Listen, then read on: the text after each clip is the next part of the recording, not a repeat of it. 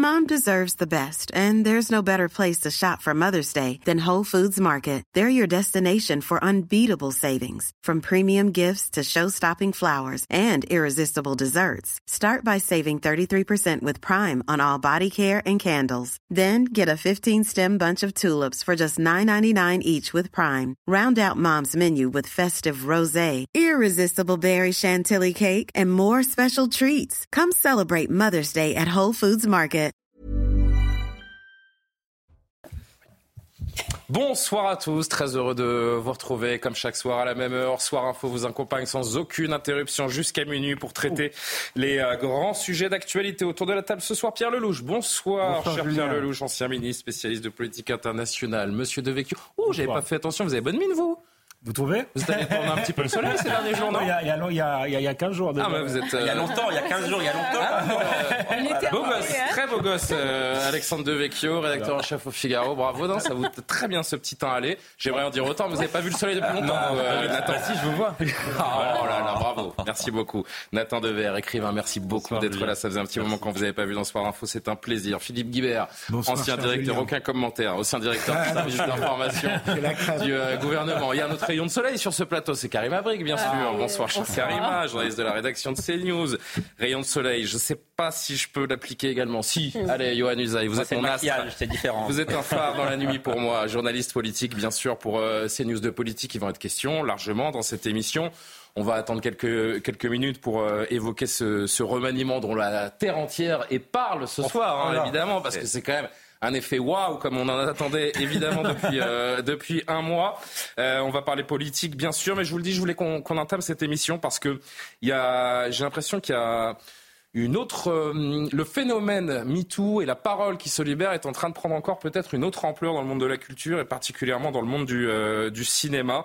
On parlait déjà hier de, Judith Godrèche qui a porté euh, plainte pour viol sur mineur contre Benoît Jacot, un réalisateur de 25 ans, son aîné, avec qui elle a enchaîné, entamé plutôt, pardon, une relation alors qu'elle avait 14 ans à peine. Et eh bien aujourd'hui, Judith Godrèche a dénoncé des abus qui auraient été commis également par Jacques Doyon, un autre grand réalisateur français quand elle avait 15 ans. Plus d'explications avec ce témoignage de Judith Godrèche qui était ce matin chez nos confrères de France Inter. C'était avec Camille Guédon. C'est la première fois que Judith Godrèche s'exprime après le dépôt de sa plainte contre deux réalisateurs. Interrogée ce matin, l'actrice a évoqué l'emprise que Benoît Jacot a eue sur elle lorsqu'elle était adolescente. J'étais tellement docile. Enfin, je veux dire, au début, j'étais complètement euh, endoctrinée. Quoi. C'est comme si j'avais joué, un, joué une secte et que j'étais la, vous voyez, la, la préférée de toutes les fille de la secte. Enfin, je suivais complètement les règles de mon gourou, mm. quoi. Donc au début, il n'y avait pas vraiment au début de raison d'avoir peur parce que dans le fond, il n'y avait aucune, mais pas l'ombre d'une rébellion. Et c'est à partir du moment où j'ai commencé à émettre des, désirs euh, ou des souhaits ou des trucs qui correspondaient pas à ces règles euh, que là, c'est devenu euh, terrifiant. Judith Godrèche accuse également le réalisateur Jacques Doyon d'avoir abusé d'elle sexuellement alors qu'elle était âgée de seulement 15 ans à l'époque des faits. Il a engagé un acteur qui s'appelle Rudiger Hauer. On a commencé le tournage et il l'a viré. Et il s'est mis à la place. Et puis après, à Ibiza, euh, il me faisait écrire des scènes la veille pour le lendemain. Bon. Et puis tout d'un coup, il décide qu'il y a une scène d'amour, hein, une scène de sexe entre lui et moi. Et là, euh, on fait 45 prises et j'enlève mon pull et je suis torse nu et il me pelote et il me roule les pelles et et il y a Jane qui est là derrière le combo et c'est ah, une situation. c'est Jane Birkin. Ouais. Une situation extrêmement douloureuse pour elle. Pour l'heure, les deux réalisateurs nient les accusations de l'actrice. Une enquête a été ouverte par le parquet de Paris. Il y a donc euh, Karim Abrik pour commencer les accusations contre Benoît Jacot. Désormais, un autre réalisateur, c'est Jacques Doyon. Elle raconte euh, cette scène, donc, euh, on vient de l'entendre à l'instant, à laquelle Jane Birkin, alors compagne de Jacques Doyon, assistait. Oui, je le disais aussi, la parole de Judith Godrèche, se libère jour après jour et c'est assez glaçant la façon dont elle parle de ces deux hommes en particulier. Tout à fait. Et euh, je pense qu'il faut se rappeler aussi d'une chose, c'est 14 ans. Je pense que quand on rappelle l'âge, peut-être que ça met en perspective justement toutes ces notions de consentement. Est-ce qu'on peut véritablement consentir à quelque chose euh, de la sorte, en fait, quand vous avez 14 ans et que quelqu'un, par exemple, est en situation euh, d'autorité. Euh, et, et même, ce n'est même pas... Il y a aussi la question de mineur, ça c'est sûr, mais toute cette question aussi d'autorité, d'emprise, je sais que ça fait débat, mais bon, aujourd'hui si je peux dire aussi. Vous savez, on a eu une révolution sexuelle hein, dans les années 60, la libération sexuelle. Et que c'est ce, ce, dont elle se plaint, on est peut-être le produit. Oui, c'est ça, mais certains, en fait, c'est ça que j'allais dire, certains à cette époque un peu libertaire, 68 heures, interdit d'interdire, interdit d'interdire, ont voulu pousser la chose et ils ont confondu euh, l'exploration artistique dans l'imaginaire versus la réalité et les abus, les viols, les agressions. Ben, je suis désolée, peut-être qu'on peut pousser la transgression comme on veut dans l'imaginaire, mais dans le réel, il y a quelqu'un en face et il faut, et oui, en tenir compte. On va encore commenter évidemment ces faits de quelques instants. J'aurais qu'on entendre un autre extrait de Judith Godrèche qui raconte euh, un petit peu comment c'est fait, ce mécanisme d'emprise autour d'elle. J'essaie de réfléchir et de me dire, mais en fait, euh, à quel moment j'ai regardé cet homme euh, et je me suis dit, oh, j'ai envie de sortir avec lui, oh, il est super beau, mais jamais.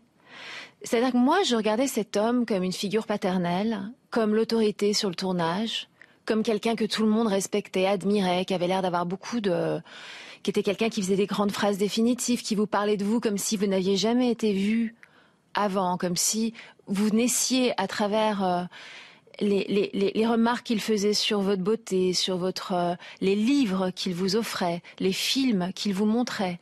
C'est comme toute une construction psychique qui se reconstruit à travers ses yeux. C'est comme si il, crée un portrait d'une fille, d'une enfant, qui va devenir le vôtre. Et pour résister à ça, euh, il faudrait, une armée d'adultes. Il aurait fallu une armée d'adultes. Et, donc, pour répondre à ça, je ne peux pas vous dire, parce que moi, je n'ai jamais été attirée par Benoît Jacot. Mais je me suis retrouvée avec lui. Et je me suis retrouvée dans son lit. Et je me suis retrouvée être sa, sa, sa, sa femme, sa, sa petite femme, son enfant femme. Son objet sexuel. Voilà. Alexandre Devecchio, il a fallu quand même toute une vie toute une vie à Judith Godrèche pour, euh, pour parler, se, se, libérer. Il y a des situations qui, seront, qui sont refoulées pendant des dizaines et des dizaines d'années. On ne peut pas demander aux femmes à notre époque de, de, parler, de libérer leurs paroles et de, et de maintenir cette prescription qui fait que ces plaintes euh, n'aboutiront a priori pas. Hein. Euh, on n'est pas juriste, mais j'en sais rien. Je, je, je pense que la, la prescription malgré tout, la, prescription malgré tout sert à quelque chose. Il y a des faits qu'on ne peut pas euh, démontrer 50 euh, ans après, euh, si, si, vous voulez. Il y a des faits aussi qui peuvent être reconstruits dans, dans, dans, dans les imaginaires et je pense que c'est euh, cette prescription euh, est, là euh, pour, pour quelque chose. Ensuite, sur le, cas de, Judith Godrèche, moi j'ai de la compassion effectivement pour l'enfant qu'elle était et qui n'aurait sans doute pas dû se trouver où elle se, où elle se trouvait. Je pense que le milieu du cinéma est un milieu sans doute. Elle avait le droit de se trouver là où elle se trouvait. C'est le comportement des autres à son égard qui n'avait oui, pas. Elle, elle, avait le droit de se trouver où elle se trouvait, mais je pense qu'effectivement, elle aurait dû être protégée par des adultes, que sans doute il y a une responsabilité des parents dans cette histoire. Sans doute que c'était une autre époque avec un milieu du cinéma euh, pourri, mais à l'époque, ceux qui disaient ça euh, étaient réactes, qui disaient qu'il pouvait y avoir des, excès dans la libération sexuelle. Et donc, dans cette affaire, ce qui me gêne, malgré la compassion que, euh, que j'ai pour elle, c'est effectivement que du temps a passé, que c'est très difficile maintenant de juger avec les lunettes de notre époque euh, ce qui s'est passé dans une époque où les mœurs étaient différentes. Et par ailleurs, moi j'ai écouté le, témoignage de Judith Godin ce matin, j'ai vu euh, des images d'une autre émission qui date peut-être d'une dizaine d'années où elle expliquait que Benoît Jacot était un homme séduisant, intelligent et qu'elle était... J'ai vu le même extrait, elle, finit quand même en évoquant le mot emprise. Hein. Euh, une, une emprise, mais une emprise... oui, qui la séduisait, en tout cas dans le, dans le résumé qu'elle fait à cette époque-là. Les mots, les mots exacts, c'est une emprise très inspirante et elle explique qu'elle était une jeune fille très structurée et que c'est pour ça que ses parents euh, l'ont laissé faire parce qu'elle avait euh, euh, la tête sur les épaules. Donc qui dit vrai, la première ou la seconde, Judith Godrèche Ça n'enlève pas la responsabilité de Benoît Jacot qui, de toute manière, je pense que quand on a des relations avec une mineure avec une telle des, différences d'âge, c'est immoral. Maintenant, sur le plan judiciaire, c'est autre chose. Bah, c'est immoral aussi. Hein, comment? C'est immoral aussi sur le plan judiciaire. Euh, sur le plan judiciaire, que ce soit immoral, oui. Que, ça reste du détournement de mineurs. Que, que, hein. ce soit condamné 50 ans après, je ne sais pas. Et est-ce qu'on doit aussi abolir totalement la responsabilité individuelle? Parce que malgré tout, c'est une jeune fille qui rêvait de cinéma et Benoît Jacot lui a permis d'avoir la carrière dont elle rêvait. Donc, Alexandre, je me permets de vous couper parce que vous dépassez une forme de ligne rouge. Mais je, je, dis la vérité, la complexité des aides. La vérité, je pense qu'elle a été la vérité, et qu'en même temps, la vérité, la vérité a été prononcée par Karima, je pense, il y a quelques secondes, et elle se résume en un mot, ou en deux plutôt, en l'occurrence, 14 ans. Oui, non, mais ça, s'arrête là. Vrai. Alors, on fait tourner un petit peu la parole, à moins que vous vouliez répondre très rapidement, Karima. Non, je voulais dire, et je pense qu'elle a eu l'occasion de montrer qu'elle avait du talent au cinéma. Excusez-moi, ça passait pas par la case nécessairement. Non, non, mais on dit, ça lui a donné la carrière. Que, que les choses étaient complexes et que de toute manière, effectivement, un adulte n'a pas à faire du détournement de, mineurs, mais qui avait sans doute chez elle euh, une part de désir et que 50 ans après, après avoir une vraie relation en plus, c'est pas. Alors on essaie d'être un tout petit peu plus difficile de réécrire l'histoire et de faire intervenir la justice. On essaie d'être un poil plus concis. Je sais que Philippe avait demandé la parole très rapidement. Pierre, vous êtes le, le suivant. Sur le fond, pour moi, il n'y a pas de discussion. Il y a un livre extraordinaire qui a été écrit par Vanessa Spangara qui s'appelle Le consentement.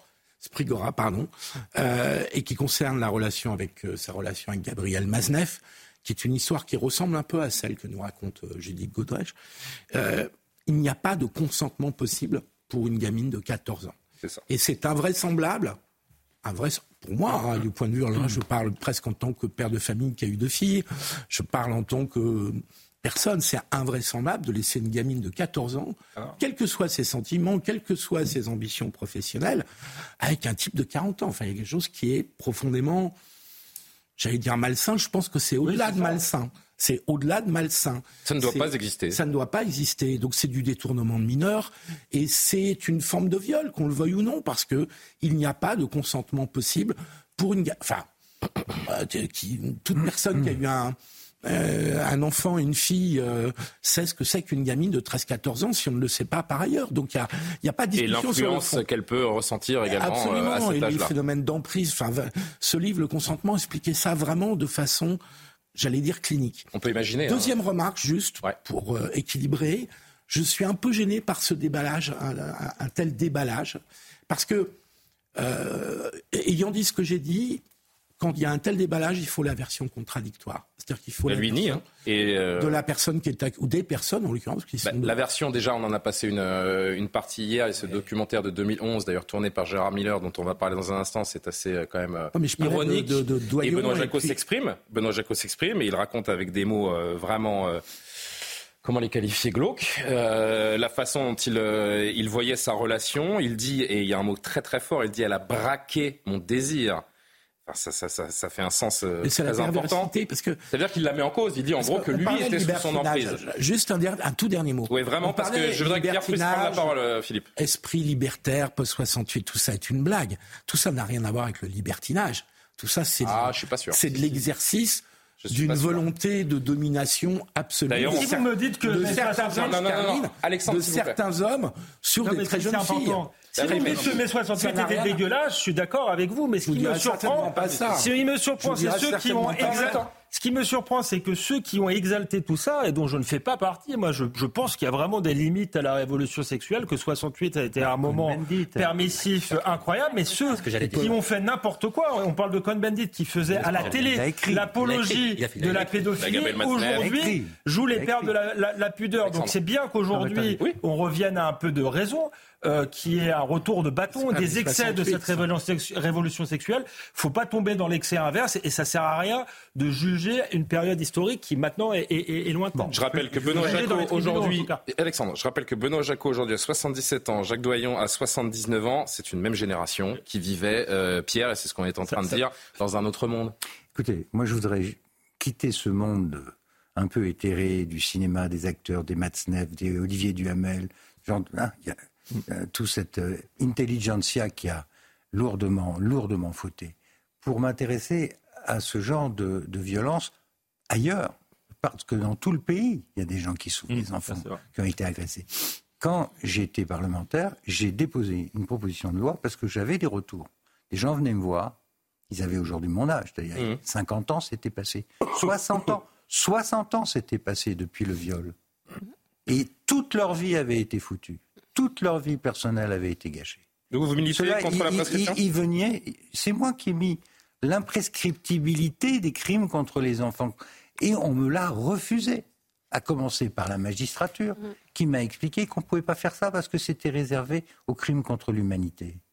Et j'ai suivi dans les, la loi les hein. efforts euh, depuis. Mais ils ont prolongé le délai de prescription, mais ils ne l'ont pas rendu imprescriptible. Or, contrairement à ce que disait Alexandre, je suis souvent d'accord avec Alexandre, mais sur ce point, il a tort. Est-ce qu'il y a des preuves matérielles C'est ça le, sur, il, est un, il est très important que les gens qui ont subi ça dans leur enfance puissent demander la réparation, même, même si l'auteur est mort, parce que ils ont besoin de ça avant de mourir. Sauf qu'aujourd'hui. Et il y, y a, quelque chose de très profondément humain auquel la société doit être capable de répondre. Quand Sauf qu'aujourd'hui, le manque de preuves et, euh, et, le fait que tant d'années soient passées ne pourra pas rendre justice légalement, légalement à Judith Godrèche. Quand bien même... Euh, c'est important qu'elle C'est aussi une affaire d'écoute de la part de la justice. Et je crois qu'il faut au moins offrir cette perspective. C'est malheureusement, ce n'est pas que euh, dans le monde du cinéma ou des gens très chics. Euh, du, en tout cas, mettons les mots. Hein, il y a beaucoup de violence comme ça partout. Hein. En tout cas, utilisons les mots qui conviennent. Euh, ce que décrit Judith Godrèche, eu égard son âge à l'époque, ce n'est rien d'autre que de la pédocriminalité. Mais bien sûr. Oui, c'est de la pédocriminalité. C'est une relation d'emprise aussi et avec euh, l'aura artistique euh, du euh, monsieur en question qu'il a utilisé pour mettre en place cette relation-là. Je voulais faire deux remarques à partir de là. La première, c'est que oui, je pense qu'il faut avoir un regard, non pas un droit d'inventaire, sur l'esprit qui a été celui de la révolution sexuelle, qui était une merveilleuse aspiration, et sur ce point, je suis absolument d'accord avec vous, une merveilleuse aspiration qui était absolument légitime, qui a créé une sorte de fête dans les corps et dans les esprits, mais qui avait un impensé, un point aveugle euh, énorme, qui était la question du consentement. Et en effet, ce n'est pas un hasard si euh, certains des acteurs, et même des acteurs illustres de cette révolution euh, sexuelle, ont soit été... Enfin, on sait que sur des pratiques, il y a eu des, des, crimes qui ont pu être commis par eux. Et puis, même dans les discours, on sait qu'il y a eu certains intellectuels et des grands intellectuels qui ont pu avoir un regard ambigu, complaisant, voire parfois partisan et des médias, sur la question. Et des médias qui, à une certaine époque, ont permis ces comportements également. Et je reprends les, les, slogans de l'époque il est interdit d'interdire. Et... Oui, non, mais il est interdit d'interdire. Je trouve euh, que c'est un slogan qui, qui, qui n'a rien à voir et qui est très différent. Et qui Là, on parle de la question spécifique de, la, de la pédophilie. mais, je ne vois pas en quoi ça n'a rien à voir. Sur, la pédophilie. C'est que derrière tout ça, il y a. Sur la pédophilie, il y a eu des tribunes précises qui ont été écrites, qui ont défendu la pédophilie, des ouvrages même, euh, sous prétexte que ça libérait euh, la sexualité des enfants. Et ça, évidemment, il faut avoir ce regard critique. Il me semble cependant, et je rajouterai juste un point, parce qu'à mon avis, il est central point. ce point-là, qu'on ne peut pas pour autant jeter le bébé avec l'eau du bain de l'esprit libertaire, qui est quelque chose de différent. Je pense que le plus beau livre qui a été écrit sur la révolution MeToo. On voit les conséquences aujourd'hui, franchement, je vois pas ce qu'on peut garder. Hein. Mais justement, le plus ah, beau livre qui a été écrit euh, sur la révolution MeToo, c'est un livre qui s'appelle Mon corps se désire cette loi, dont je recommande vraiment la lecture à tout le monde, de Geoffroy de la Gannerie. Et il dit une chose qui est centrale.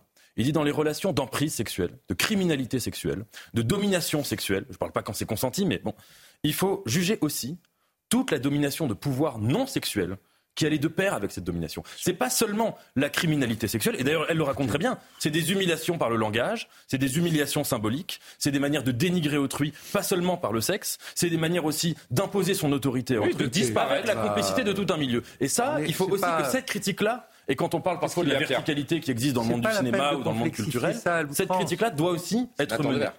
Non, mais je veux dire, c'est pas la peine de complexifier ça à outrance avec des mômes de 14 ans, 13 ans, 12 ans, c'est du viol. C'est, oui, c'est, pas dit le contraire. Voilà, c'est tout. Il n'y a pas besoin d'expliquer. Non, mais après, on peut, on peut détailler ce qui, se cache derrière. C'est, mécanique. Pour revenir à des considérations. Euh, c'est, simplement un comportement humain de base. Oui.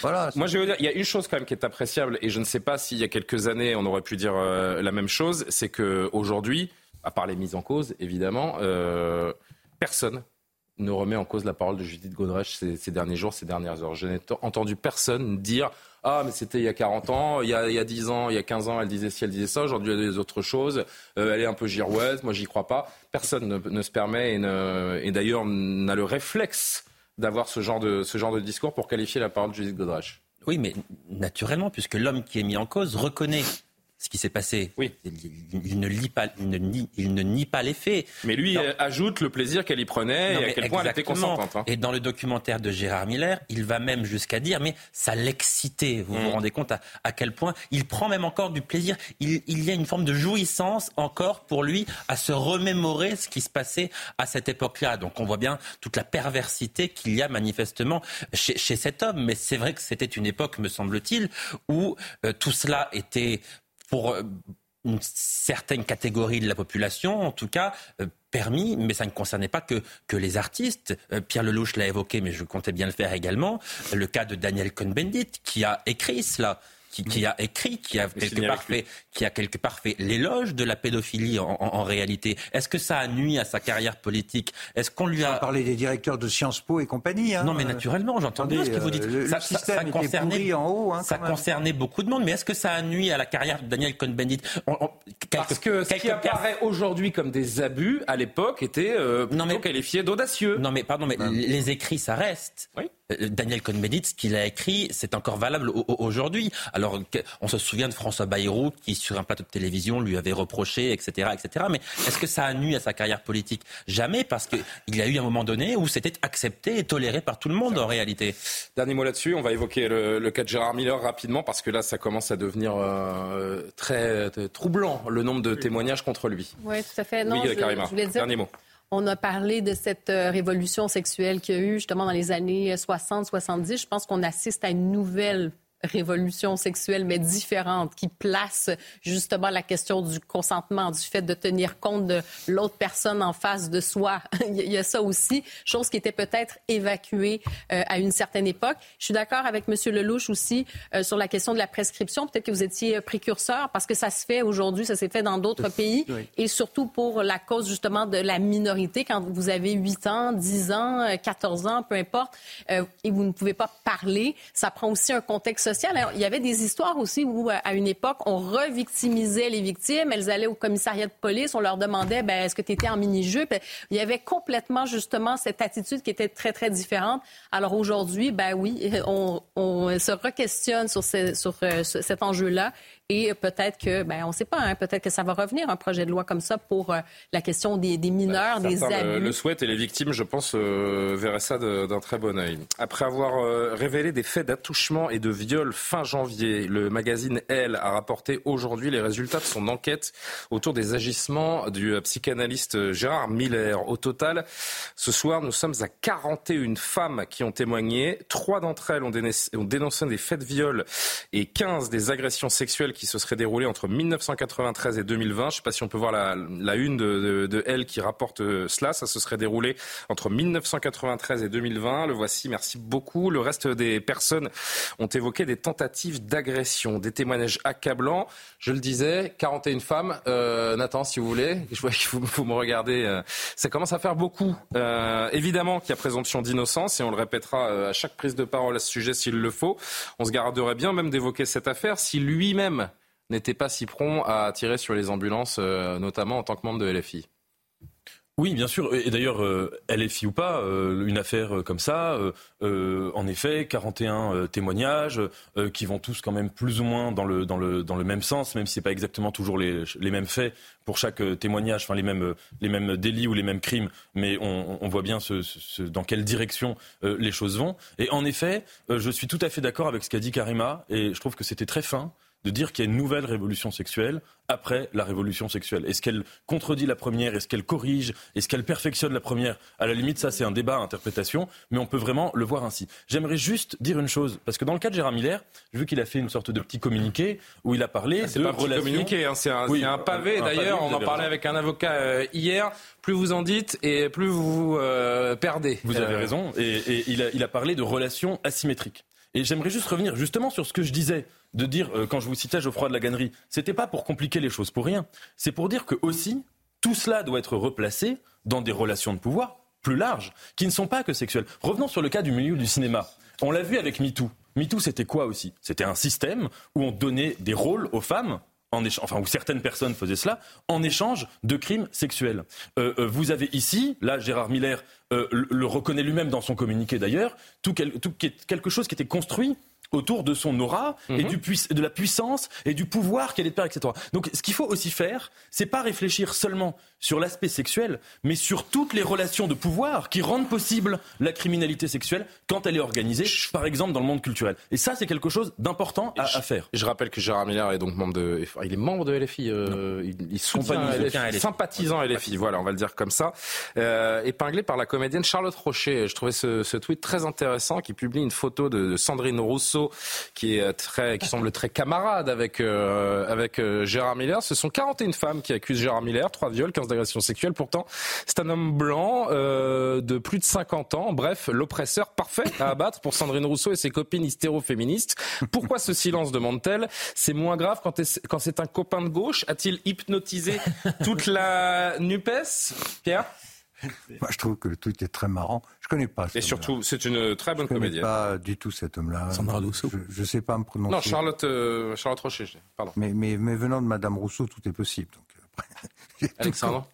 Non, mais on, on, va encore une fois respecter la présomption d'innocence, même si euh, 41 femmes, euh, il y a quand même un, gros faisceau de, de, ah bah euh, de, voilà, d'indices. Euh, ensuite, vous êtes distingué du cas ah Jacques Doyon et, Benoît Jacot, parce que pour le coup, il n'y a pas de contrainte. C'est du, il faisait venir des gens dans, dans, son cabinet, il les hypnotisait. Donc là, on est quand même dans des cas de, de, viol manifeste. on n'est pas dans l'ambiguïté du, du, consentement.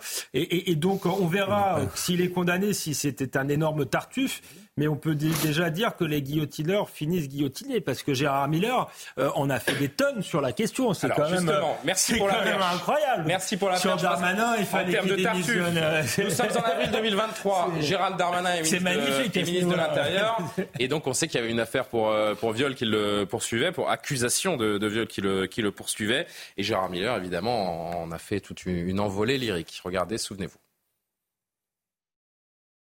Qu'est-ce qu'on me raconte? En cinq jours, Monsieur Tarabouaf n'est plus candidat en cinq jours. Lorsque une femme s'est plainte du ministre de l'Intérieur, qui a été innocenté depuis, lorsqu'une femme s'est plainte du ministre de l'Intérieur, est allée en justice, le ministre est resté ministre de l'Intérieur et vous allez donner des leçons à la FI La FI, en cinq jours, a réglé effectivement ce qu'elle pouvait régler à son niveau. Elle ne s'est pas substituée à la justice. Quand dans une chaîne de télévision, il y a quelqu'un qui vient vous dire, par exemple, une agression, vous agissez à votre niveau, vous écoutez la personne, et si vous voulez la sanctionner, c'est en tant qu'employeur ou en tant que responsable de parti. Vous n'allez pas vous substituer à la justice. La justice doit faire son travail.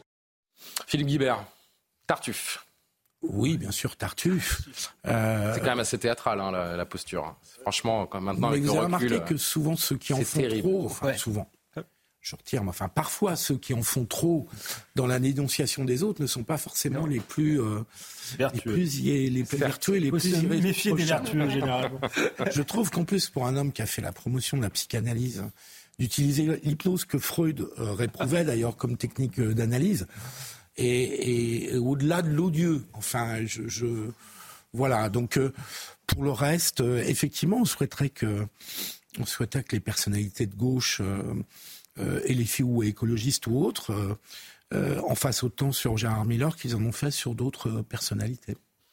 Je pense à, un autre Gérard, Gérard Depardieu ah notamment on n'est pas, on n'est pas surpris de la réaction de la France insoumise. Je, veux dire, euh, comme le disait Pierre Lelouch, venant de, de Sandrine Rousseau et des autres, il n'y a plus rien. Bah, ça décharge, je crois qu'elle a tweeté il y a quelques heures en disant qu'elle, euh, naturellement, mais c'est quand même. Elle croyait la parole de toutes les femmes. C'est quand, même un soutien. Elle soutient. Oui, c'est quand même un, minima, quoi, voilà. vous voulez. Service minimum. Il y a quand même 41 plaignantes. Elle a été la première à aller sur tous les plateaux de télévision pour dire tout le mal qu'elle pensait de Gérald Darmanin parce qu'il y avait une personne qui l'accusait et qu'il a finalement été innocenté, si vous voulez. Donc ce sont des personnes qui, à peine une première accusation portée, demandent la démission de tous leurs adversaires politiques. Et quand il s'agit d'eux, eh bien, il y a une complaisance qui est absolument effarante, ce qui montre bien que ces gens-là ne sont a priori pas souvent dans la sincérité. On ne va pas aller beaucoup plus loin sur ce sujet. Je rappelle que Gérard Miller bénéficie, comme chaque euh, citoyen, de la présomption euh, d'innocence. La justice fera son travail et on verra euh, les résultats des, différentes enquêtes après ces, premières plaintes. Mais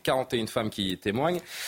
Ça commence à se voir. Oui, alors très vite, euh, Nathan, une dernière remarque. Très très vite, quand, quand, on parle de violence faite aux femmes, je trouve en ce moment, et que vous mhm. parlez un peu de géométrie variable, moi j'ai une pensée aussi, vous allez me dire que ça n'a rien à voir, mais ça a à voir, pour toutes les femmes israéliennes qui ont été violées le 7 octobre, euh, dont merci euh, de, une merci partie de des faire associations féministes euh, n'ont absolument rien à faire. Pour celles qui sont en train de se faire violer à l'heure où je vous parle, euh, dans les geôles, dans les caves, dans les tunnels du Hamas, Tout et dont un certain nombre de féministes euh, se moquent parfaitement. J'ouvre une parenthèse pour dire d'ailleurs que Sandrine Rousseau euh, a été depuis le 7 octobre parfaite sur la question. Elle a, si vous regardez toutes les déclarations qu'elle a faites sur les femmes euh, euh, violées israéliennes, elle a été parfaite et sans ambiguïté. Tout le monde ne l'a pas été autant. Et donc, on aimerait quand même aussi dire que certaines personnes qui tiennent des paroles féministes se sont vraiment discréditées par leur silence sur une période où il y a eu des crimes de guerre, des Vous violences très bien fait de crimes de guerre. Très bien fait d'ajouter, euh, cette remarque. Merci beaucoup, euh, Nathan. On va faire un, un- un petit point sur le, sur le JT avec Maureen. Je voudrais que vous restiez avec nous parce que dans un instant, cette affaire euh, également qui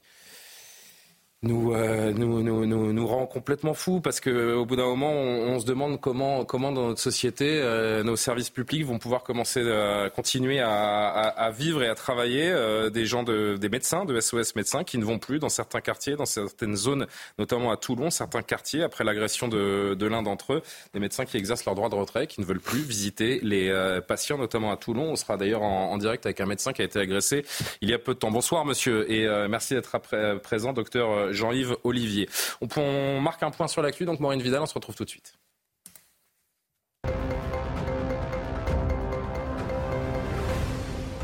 Journée de remaniement, un mois après la nomination de Gabriel Attal, son gouvernement est enfin, au complet. Les ministres entrants sont Frédéric Valtou à la santé, Marina Ferrari aux affaires européennes, Guillaume Casbarian au logement, Marie Guévenoux aux outre-mer et c'était pressenti, Nicole Belloubert remplace Amélie Oudéa Castera au ministère de l'Éducation nationale vers une revalorisation de la consultation du médecin généraliste à 30 euros, actuellement à 26,50 euros. L'assurance maladie s'est dit prête à financer cette hausse ainsi que des mesures de revalorisation propres à chacune des spécialités. Des négociations sont en cours avec les principaux syndicats des médecins libéraux. L'assurance maladie souhaite en échange plusieurs mesures, dont un programme d'action sur la qualité et la pertinence des soins. Ce geste symbolique de la ville de Paris, la citoyenneté d'honneur accordée aux 135 otages encore détenus par le Hamas dans la bande de Gaza, attribué à titre collectif à la quasi-unanimité des élus de la ville, ce titre a aussi été accordé depuis sa création en 2001 à l'hebdomadaire satirique Charlie Hebdo en 2015, à la ville de Kiev en 2022 ou encore au peuple du Haut-Karabakh fin 2023. Merci, merci beaucoup Maureen. Rendez-vous dans, dans 30 minutes. SOS Médecins ne se rendra plus dans des zones considérées comme sensibles de la métropole de Toulon. Le président de SOS Médecins Var a pris cette décision après l'agression de l'un des docteurs de SOS Médecins. C'était dimanche, alors qu'il sortait du domicile d'un de ses patients de la cité des œillets à Toulon. Le généraliste a reçu une gifle, il a pris la fuite. Pour SOS Médecins, il est primordial de garantir la sécurité des professionnels de santé, évidemment. Stéphanie Rouquier est partie euh, justement en reportage à Toulon pour comprendre la situation. Dimanche dernier, entre deux visites dans cette cité à l'est de Toulon, un professionnel de SOS médecin a été arrêté par plusieurs individus. Il a été violemment giflé avant de réussir à prendre la fuite. Aujourd'hui, il est encore choqué.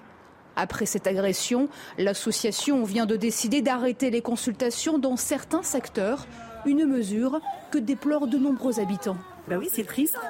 Des fois, on ne sait jamais, euh, vers minuit, tu appelles euh, les personnes qui viennent. Déjà, c'est pas évident de trouver un docteur si eux, ils viennent plus.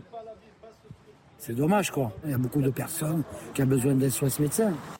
Certains quartiers évités par SOS médecins, mais la sécurité n'est pas leur seul élément pris en compte. Oui, il y a des quartiers qui, euh, où on ne va pas. On ne peut pas assurer des visites partout. On ne peut pas aller voir tout le monde parce que bah, on n'est pas assez nombreux, parce qu'il faudrait qu'on soit beaucoup plus nombreux. Il y a certains jours où on est en manque de médecins, donc on fait des, des choix, et ces choix sont motivés par différents critères. La sécurité en fait partie, mais il peut y avoir aussi des critères d'éloignement, de difficulté d'accès. Depuis plus de deux ans, l'association constate que les visites à domicile sont de plus en plus difficiles et chronophages. Ces médecins invitent donc les patients à venir consulter dans leurs locaux. Eh oui, de la misère à la misère, puisque les agressions, Alexandre Devecchio et Pierre Lelouch, Pierre Lelouch peut-être pour commencer, les agressions de soignants qui sont en augmentation sur l'ensemble du territoire, c'est un fléau. On parle euh, de quartiers qui, là, dans ce cas-là, hein, sont tenus évidemment par les, euh, par les dealers qui font, la, qui font la loi et qui contrôlent ces, ces médecins et qui les, les agressent. Et en face, un gouvernement qui va envoyer des ambassadeurs à l'étranger chercher des médecins pour venir en France. Non, malheureusement, cette situation, elle n'a rien de nouveau. Hein. J'ai vécu ça il y a. Non, mais c'est de pire en pire. Les chiffres sont de plus en plus importants. Dans les quartiers difficiles, ne vont plus voir les patients. Point. Euh, et même dans Paris, d'ailleurs aussi, ils se déplacent plus.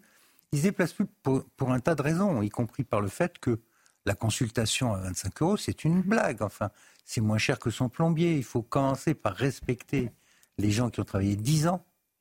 Euh, il y a de moins en moins de médecins, c'est pas le fait du Saint-Esprit. Il y a eu à la fois le numerus clausus et la dévalorisation de ce métier. On en est à dire que les infirmières, des infirmières vont faire des actes médicaux. Mais, mais où on est là? Il y a un immense problème dans le pays et il se greffe là-dessus un problème de sécurité dans les quartiers les plus difficiles. Où euh, c'est pas avec ce sujet qu'on va susciter des vocations. Ah non, bah non. en plus, en plus, si vous voulez, quand vous avez des familles, moi je vois des familles qui se plaignent, mais enfin beaucoup de ces familles aussi vivent du deal. Hein. Euh, les, Attendez, il y a aussi les familles dont les enfants font deal, tout le monde le il y a sait. Aussi, il y a aussi la plupart des familles dans ces quartiers-là qui sont victimes des, euh, des dealers. Ils sont déjà, déjà, ces quartiers sont des déserts médicaux. Alors, si vous ajoutez les médecins qui viennent en visite, qui sont agressés et qui donc euh, très légitimement exercent un droit de retraite, la révolte doit commencer par les habitants. Mais c'est possible, c'est possible. Mais quand vous vivez dans la peur, vous savez, c'est pas toujours évident de se, de se révolter. Alexandre de Vecchio, un, un commentaire là-dessus avant qu'on qu'on en parle avec notre, notre invité. C'est encore une fois le, révélateur d'un pays qui est euh, en voie de partition. Il faut dire euh, ce qu'il y a. Il y a, des, zones qui commencent à vivre de manière totalement euh, séparée du territoire français, euh, où non seulement les policiers et les pompiers ne peuvent pas aller, mais où ça commence avec la police qu'on laisse pas rentrer, les, pompiers maintenant ce sont les médecins. Et effectivement, c'est pas nouveau, et donc euh, euh, alors je sais pas si la population doit se révolter, mais pour aller en partie dans le, le, le sens euh, de Pierre, c'est vrai qu'il y a un discours médiatique, notamment de certaines associations qui sont sur ce terrain-là et qui expliquent que il y a des violences policières, que l'État français a abandonné ces cités-là. Euh, on voit que c'est plus, que, c'est, plus complexe que ça. Par contre, si l'État a une responsabilité, effectivement, c'est de ne pas y assurer euh, la sécurité. Moi, je pense qu'il faudra malheureusement plus de policiers dans ces endroits-là et que le premier rôle de l'État, c'est d'assurer euh, la sécurité. Mais, mais, mais il ne peut pas y avoir de la part des associations de dire qu'on abandonne ces quartiers-là d'un côté et de l'autre côté de dire que la police ne doit pas y mettre les pieds. Là, il y a une contradiction. Mais je vais vous dire,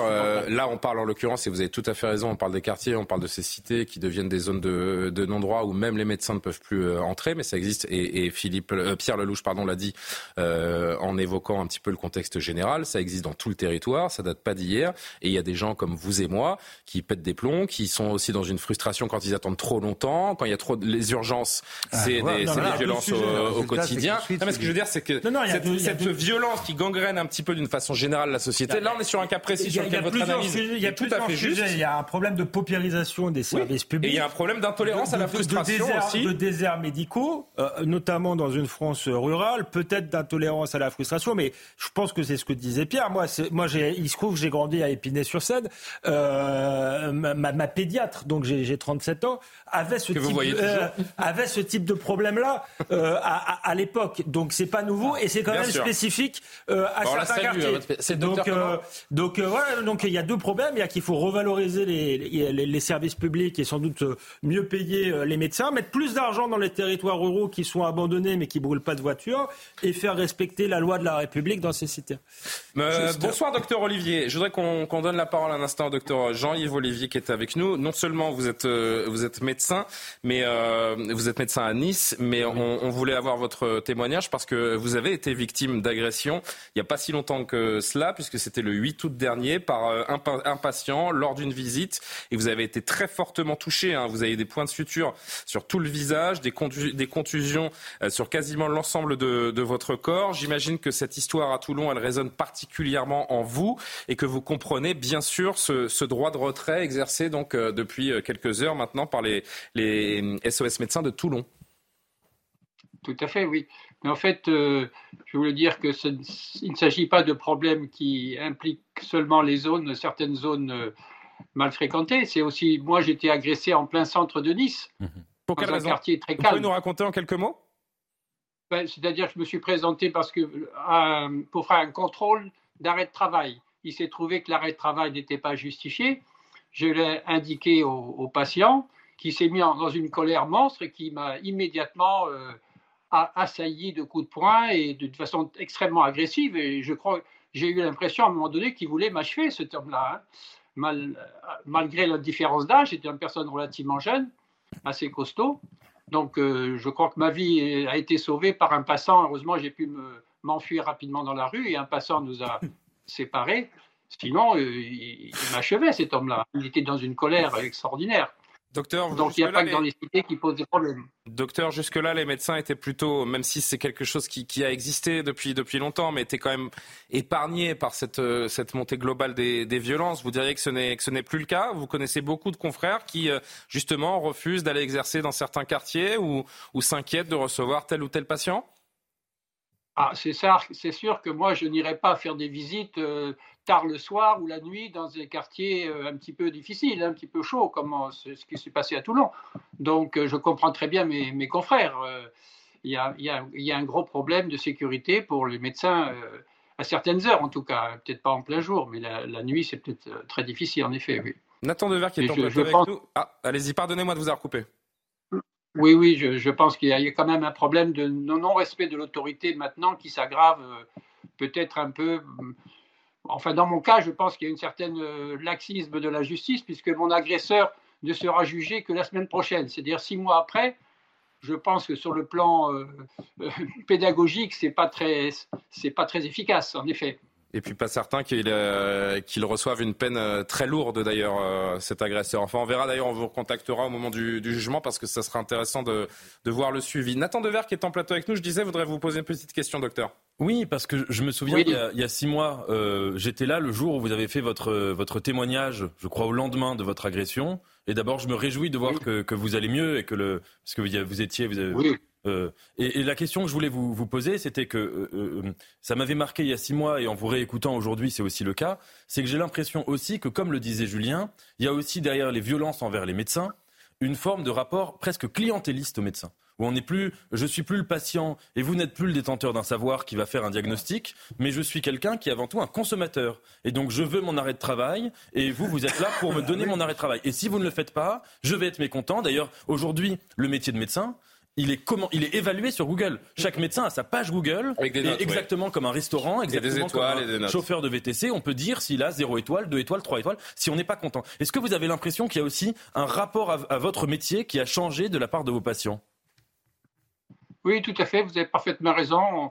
On, devient un petit peu des, objets de consommation. Euh, on vient nous trouver pour avoir euh, le médicament, l'arrêt de travail, euh, des choses comme ça. Quoi c'est vrai qu'il y, a un phénomène de ce type. En plus, une, consommation gratuite consultation pour énormément de gens. Si vous êtes CMU, D'autant plus effectivement. bah, attendez, il y a un tas de gens qui ne payent pas la consultation. Et, et donc, c'est un droit gratuit. Donc, vous n'avez aucune valeur. exactement. Tout ce qui est gratuit n'a pas de valeur. Le fait que vous ayez 10 ans d'études et 40 ans, 50 ans de vie professionnelle derrière, ça n'a aucune valeur. Vous êtes là pour faire un tampon. Et c'est tout. Et il a raison, Nathan. Mais ce qui aggrave les choses, c'est qu'en plus, c'est gratuit. Docteur, peut-être que vous voulez réagir? Oui, oui, je pense que c'est exact. Dire le fait que les consultations soient très souvent gratuites leur fait perdre de la valeur. Ça devient un simple objet de consommation quotidien, et puis voilà, c'est tout. Il n'y a pas de pays au monde où ce soit comme ça. Je ne connais pas d'autres pays au monde où ce soit comme ça. Quand même. Alors, un dernier mot peut-être avec le docteur, comme ça je le, libère et je vous rends la, parole. Euh, comment est-ce qu'on protège les médecins aujourd'hui? Ah ben moi, la, ville de Nice m'a procuré un petit appareil qui me permet d'appeler euh, euh, la police euh, en urgence si j'étais agressé à nouveau. Donc ça me rassure un petit peu. Mais le fait est que maintenant, je prends davantage de précautions vis-à-vis des patients. Dire, j'évite de, de, les contrarier, je dirais. Incroyable. Incroyable. C'est bien, dommage d'ailleurs. vous restez un petit instant avec nous, on poursuit la conversation. Puis si vous voulez réagir, vous êtes, vous êtes le bienvenu quand vous voulez, docteur. Philippe, un petit mot oui, je, me demande là si dans la discussion on n'a pas mélangé le changement culturel profond de comportement des, euh, gens euh, vis-à-vis de leurs médecins et puis le problème spécifique des quartiers. Parce que ah oui. c'est vrai qu'il y a deux, il y a, mais il y a deux sujets qui sont deux sujets qui, qui, peuvent se superposer, mais qui peuvent aussi être différents. Euh, Parce que c'est vrai que sur l'affaire de Toulon, ce n'est pas un patient qui a frappé le médecin, mais un jeune de la cité, euh, certainement un dealer, un chouf comme on dit, qui n'a pas apprécié que le médecin a priori fasse une photo, parce qu'il faut préciser quand même ce qui s'est passé. Il aurait fait une photo d'une poubelle qui était en feu à ce moment-là, et ça n'a pas plu à un jeune du quartier qui est venu lui asséner une énorme gifle, et le médecin a pris la fuite. Voilà l'histoire de Toulon qui ne résume pas à elle seule la violence contre les médecins et la frustration que certains peuvent ressentir face euh, à nos soignants aujourd'hui. Parce que dans les quartiers, admettons, c'est pas une, approbation, c'est une compréhension qu'il y a une lutte entre la police et les dealers pour le contrôle du territoire. Euh, on, on comprend la logique qu'il y a derrière. Mais la logique qui consiste à s'attaquer à des pompiers, à des personnels de santé, en l'occurrence à un médecin. C'est la haine de l'État, de tout ce qui représente l'État. Oui, mais les médecins, c'est même pas l'État. Enfin, je veux dire. Euh, mais vous savez ce que je me suis dit? C'est que si c'est un, dealer qui a frappé ce, ce jeune homme, il s'est dit tiens, il est en train de faire une photo. Ça se trouve, il est déguisé comme un médecin, mais c'est un policier en civil qui est en train de nous fliquer, entre guillemets. Enfin, voilà le mécanisme. Mon, mon hypothèse, c'est je, je, veux bien terminer. Je parle pas de ce monsieur-là avec nous, hein, je parle du médecin agressé à Toulon. Je veux juste terminer. Mon hypothèse, c'est que ces gens-là veulent construire complètement une contre-société. En dehors de toute autorité, qu'elle soit étatique ou qu'elle soit purement privée, parce qu'un médecin, c'est pas de l'ordre de l'État, et qu'ils veulent construire une contre-société où ils contrôlent tout. Donc pour moi, c'est un fonctionnement typique de mafia mhm. Qu'on voit, qu'on observe là. Là, je parle des quartiers, mhm. je ne parle pas du problème plus général du rapport entre les patients et les médecins qui peuvent avoir une certaine agressivité parce qu'effectivement, on attend euh, son euh, ce congé maladie, son arrêt de travail, ou, le, médicament qu'on est venu chercher, quand bien même le médecin veut mais pas nous donner. C'est un autre phénomène. Là, on a affaire dans les quartiers à des choses qui, qui se rapprochent à mon sens des émeutes, c'est-à-dire le refus de toute institution, qu'elle soit publique ou privée, qui viendrait installer un certain ordre social dans le quartier. ce qui est inquiétant aussi, c'est qu'il y a une multiplication de, ces endroits qu'on a vus en France. C'est ça qui, qui m'inquiète, moi. Et je vois la multiplication aussi de ces passages à l'acte. C'est-à-dire de moins en moins, en fait, euh, dans plusieurs situations, la petite flamèche comme ça s'allume et on passe à l'acte. Et euh, dans certains quartiers, rappelez-vous cette histoire... C'est pour ça que la réponse pénale sera très importante et qu'en effet, le, jugement autour de l'agresseur du docteur qui est avec nous sera, sera très important à, à vérifier parce que bah, si vous ne dissuadez pas, ce sont des comportements qui vont continuer, continuer. Mm. Et nos démocraties occidentales, j'ai l'impression, ont beaucoup de mal à sanctionner, à, ne savent pas traiter les gens qui ne respectent pas le contrat social. Et c'est ça tout le, tout le mal de notre société. J'ai coupé carrément, j'en suis désolé. Non, non, mais c'est ça, en fait. J'allais dire que c'était la multiplication de, la, plus lourde. la multiplication de ces fameuses zones, entre guillemets, de, de non-droit. Et c'est même plus entre guillemets dans certains cas. Et je repense toujours à cette histoire de Sokaina parce que pour moi, elle est assez fondamentale. Une jeune femme qui est morte dans sa chambre parce qu'elle l'étudiait. Pourquoi? Ben parce que justement, dans certains quartiers, il y a euh, certains jeunes qui prennent le contrôle et on n'ose plus y aller. la sécurité, même certains, euh, la police ne va pas nécessairement toujours. Il n'y a pas toujours des, patrouilles, si vous voulez. Alors, dans ce cas-ci, oui, on parle de déserts médicaux, mais il va y avoir une certaine peur aussi qui s'installe chez des médecins. Et ensuite, ben, l'autre sujet, vous avez parlé du respect. C'est sûr que quand euh, vous allez dans un commerce, par exemple, de, de fast-food et que ça vous coûte moins cher que de payer une consultation, on voit la valeur des choses aussi aujourd'hui. Docteur Olivier, un dernier mot, si vous êtes encore avec nous. Euh, vous êtes inquiet pour euh, l'avenir de votre profession et les, jeunes médecins, les vocations à venir? Oui, moi je suis inquiet plutôt pour l'ensemble de la société. Je trouve qu'on banalise, la, violence est banalisée un peu dans notre société. Il faudrait peut-être qu'on trouve des solutions à partir de l'éducation déjà, et puis après des sanctions de la justice quand même. Merci beaucoup, euh, docteur euh, Jean-Yves Olivier, médecin généraliste à, Nice, d'être euh, intervenu sur notre antenne. Et vous m'avez dit le jugement, vous pouvez nous répéter quand il aura lieu? Euh, il a lieu lundi, le lundi 12. Et eh ben lundi, on sera, on sera très attentif et euh, on vous contactera si vous êtes disponible pour euh, prenons rendez-vous pour euh, pour évoquer ce, ce, jugement parce que là encore, on, sera très attentif à, à la sanction. Bien qui sera un message, un message à tous ceux qui s'en prennent à des représentants de la médecine, à des soignants essentiels évidemment dans nos dans nos sociétés. Merci docteur d'avoir été avec nous. Johan, vous vouliez conclure Parce que je suis très frappé à chacun de ces débats quand des médecins sont agressés, on dit il faut davantage protéger les médecins Comment faire en sorte de mieux protéger les médecins Quand il y a des agressions dans bah, les écoles, lui a donné un téléphone. Quand, quand, il y a des agressions dans les écoles, on se dit mais C'est-à-dire comment est-ce qu'on va faire pour mieux protéger les écoles? Quand les policiers eux-mêmes sont euh, euh, attaqués, on dit il faut protéger ceux qui nous protègent. Donc à chaque fois, on essaie de trouver des, des solutions pour pallier, euh, si vous voulez, des solutions ridicules. On essaie de mettre un, un pansement sur une jambe de bois, mais en fait, on, ne cherche pas la solution générale parce que ça, ça n'est pas, ce ne sont pas les écoles, les policiers, les pompiers qu'il faut protéger. C'est l'ensemble de la société et 68 millions de Français qui sont aujourd'hui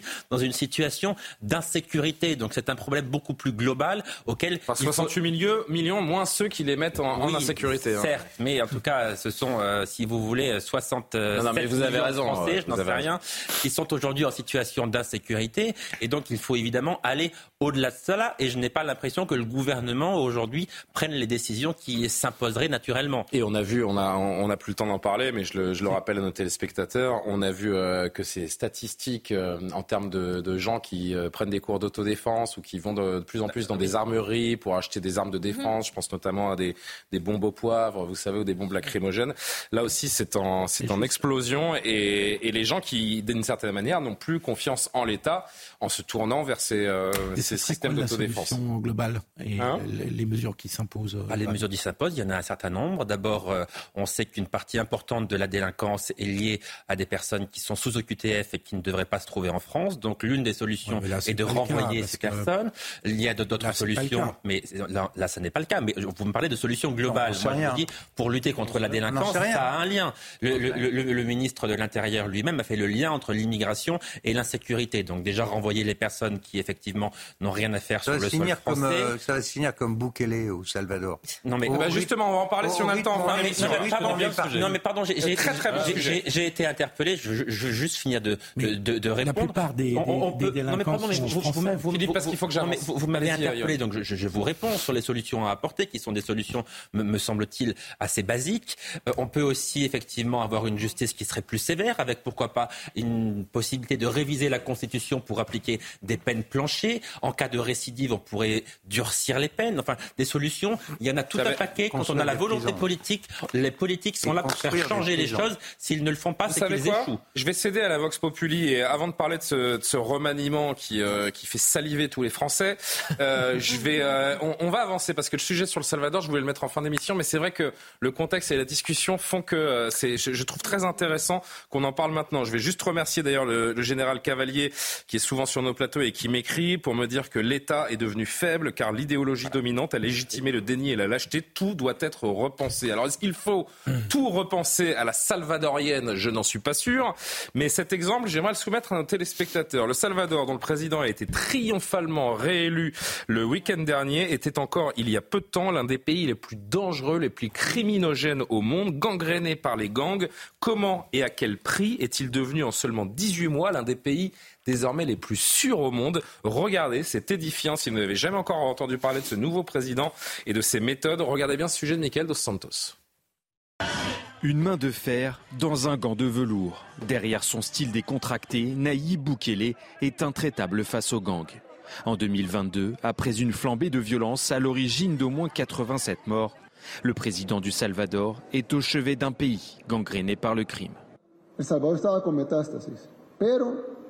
Le Salvador avait des métastases, mais nous avons fait de la chirurgie, de la chimiothérapie, de la radiothérapie et nous guérirons du cancer des gangs. Quartier confié à l'armée, arrestation de 75 000 gangsters, construction d'une méga prison de 40 000 places. Le régime d'exception a fait l'effet d'un électrochoc. Le taux d'homicide a même été divisé par 35, du jamais vu depuis trois décennies. Une fierté pour celui qui se définit avec ironie comme le dictateur le plus cool au monde. Nous étions le pays le plus dangereux au monde. Aujourd'hui, nous sommes le pays le plus sûr de l'Ouest de la planète. Grâce à sa politique sécuritaire, Nayib Bukele écrase ses opposants, enchaîne les succès électoraux. Avec une cote de popularité de plus de 90%, les Salvadoriens sont unanimes. Beaucoup de gens pensent que c'est une dictature, mais si c'était une dictature, elle serait excellente. Aujourd'hui, c'est plus sécurisé. On voit la différence. Depuis son élection en 2019, certaines ONG dénoncent les conditions de détention des prisonniers et des arrestations arbitraires. Alors c'est drastique, hein. situation exceptionnelle, mesure exceptionnelle, on l'a compris, en seulement un an et demi, Pierre Lelouch, 74 000 membres présumés de gangs ont été arrêtés, arrêtés, arrêtés et c'est là que le bas blesse et qu'on peut évidemment euh, légitimement se poser la question de, de, de l'intérêt de ces méthodes, puisque au moins 7 000 innocents ont été emprisonnés, ils font partie de ce que le gouvernement nomme officiellement la marge d'erreur. C'est la méthode forte. C'est la marge d'erreur. Sur 70 000, vous avez 7 000 innocents, mais a été arrêté ils ont arrêté les gens dans la rue. C'est ça. Tout ce qui était tatoué. Tout ce qui avait un tatouage de près ou de loin. De toute façon, les tatoués font partie des gangs dans ces pays d'Amérique centrale. Il faut savoir ce que c'est que des pays comme le Honduras, le Salvador. C'est des coupes-gorges. Hein. Littéralement, un coupe-gorge, on vous assassine pour quelques dollars. Après, je rappelle que les jeunes sont enrôlés de force dans les gangs aussi, hein, tatoués de force. Oui, oui, vous avez raison, mais le Mexique est sur la voie de cela. L'Équateur aussi, ça que vous avez une immigration considérable vers les États-Unis qui est poussée par le crime. Le Mexique est en train de devenir un narco-État, le Salvador est un narco-État. Qu'est-ce que vous pensez C'est-à-dire que tout était corrompu, les, les, les, prisons étaient tenues par les trafiquants de drogue. Ce qui a tout déclenché, c'est l'évasion euh, tout récemment de deux patrons euh, de la drogue, euh, avec des dizaines de morts, un peu comme au Mexique, encore une fois. Et simplement, là, c'est un petit pays, Bukele a, a lâché l'armée, tout le monde, tout le monde est arrêté et, et flingué en réalité. Il y a, voilà, sans autre forme de procès. Quand une société arrive au bout du bout du bout et que les gens n'arrivent plus à se nourrir parce que les, petites échoppes ferment, on peut plus se déplacer, on peut plus. C'est un peu ce qui se passe en Haïti aussi. Hein. Vous avez situation de, de chaos, de guerre civile entre gangs. Ce qui se passait, c'est au Salvador, c'était des guerres entre gangs, parce qu'ils avaient pris l'État, il n'y avait plus de procureur, il n'y avait plus rien.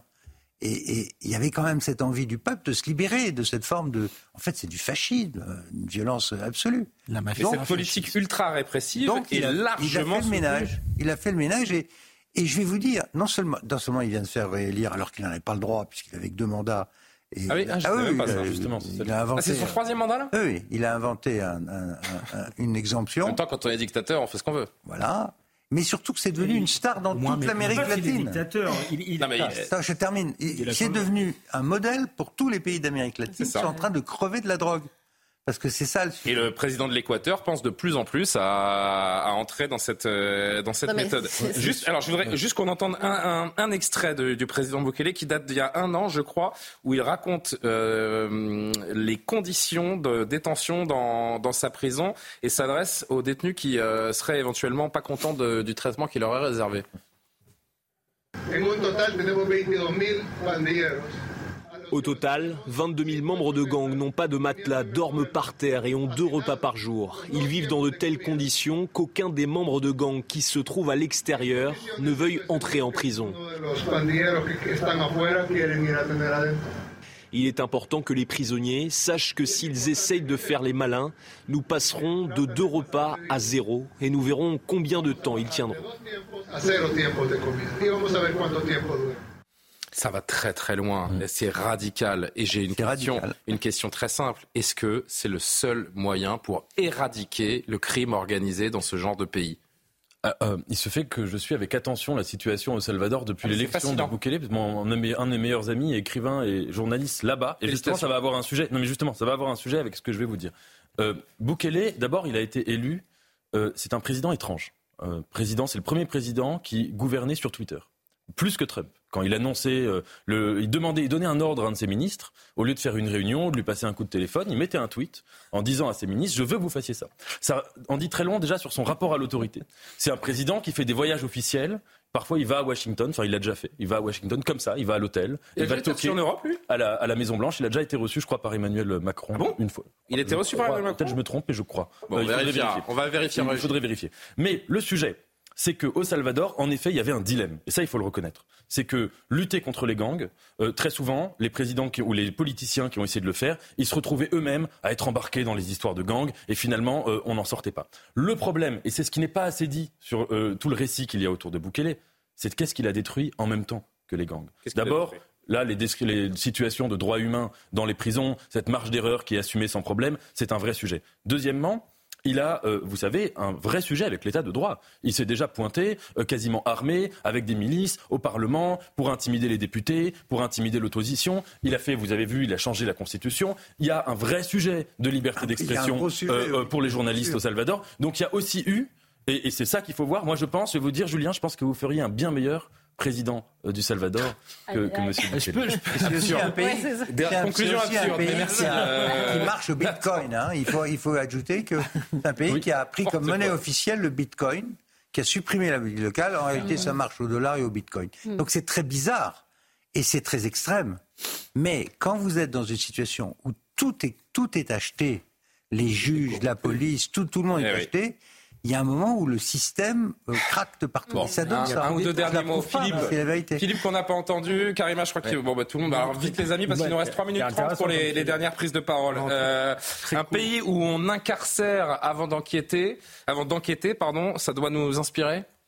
Non, je sais que la réponse est dans la question. Hein, mais- Non, non, pas vraiment. Mais, mais là, vous êtes dans un pays où il n'y a plus d'État. Enfin, Bah, c'est ça la réalité. Bah, Donc il n'y a plus d'État de droit. Parce mais les gens euh, votent pour lui. hein. Ils sont ravis, hein, les Salvadoriens. hein. Oui, mais je peux. Parce qu'ils sortent le soir, ils sont plus, ils se sentent en Il sécurité. appelle à des solutions très autoritaires quand c'est la gu- guerre de tous contre tous.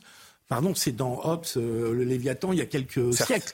Donc euh, c'est normal que les gens attendent. euh, c'est la lutte pour la survie, et ils cherchent la survie. Donc ils votent pour lui. Voilà. Mais je crois pas qu'on puisse avoir beaucoup de comparaisons avec ce qui se passe euh, ici. Ah non, mais on n'en est pas là. Je me suis trompé sur Macron, il l'a pas reçu. hein. Ah, J'ai faut confondu avec les. États-Unis. Bon, Karima Johan, rap- ah non, il y a Alexandre qui voulait dire un mot aussi. Alors Alexandre, parce que comme vous êtes souvent le plus long, euh, allez-y vite, s'il vous plaît. Non, mais euh, simplement, euh, je pense qu'il était face à une situation de guerre en réalité, et que dans une situation de guerre, il y a des mesures d'exception qui euh, qui s'imposent. Maintenant, c'est pas un modèle, on n'en est pas encore là, euh, mais ju- justement, si on ne veut pas en être là, je pense qu'il faut faire évoluer intelligemment notre état de droit, parce que l'état de droit, les contre-pouvoirs, c'est très bien, mais aujourd'hui, les contre-pouvoirs ont pris le pouvoir.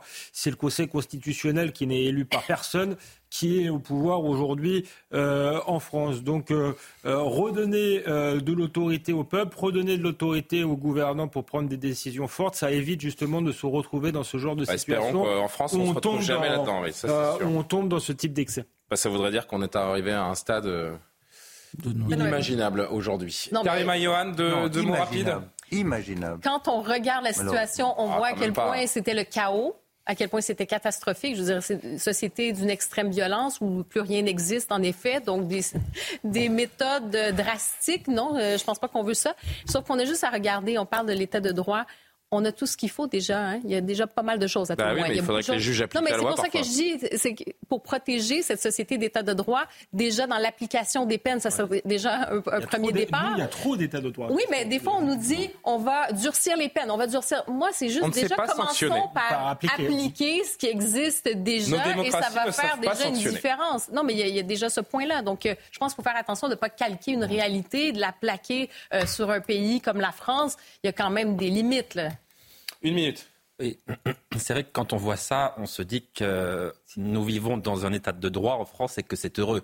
Oui. Mais euh, encore faut-il que ça dure. Et je suis assez d'accord avec Alexandre Devecchio, il y a peut-être trop d'états de droit en France.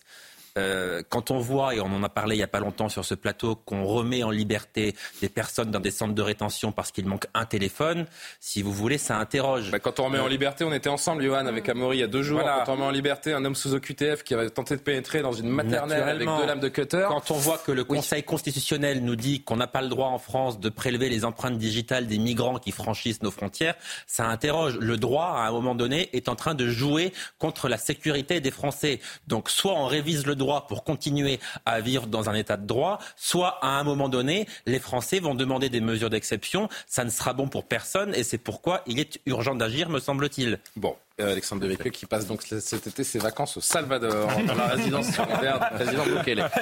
Merci beaucoup. Euh, Maureen Vidal, on fait un point sur l'actualité. Et puis je sais que les Français qui nous regardent là ont les, les griffes accrochées au- à l'angle du canapé plus, pour euh, qu'on parle absolument, ils n'en peuvent plus. Il faut absolument évoquer ce remaniement d'envergure. Donc nous y venons juste après le JT. Maureen Vidal.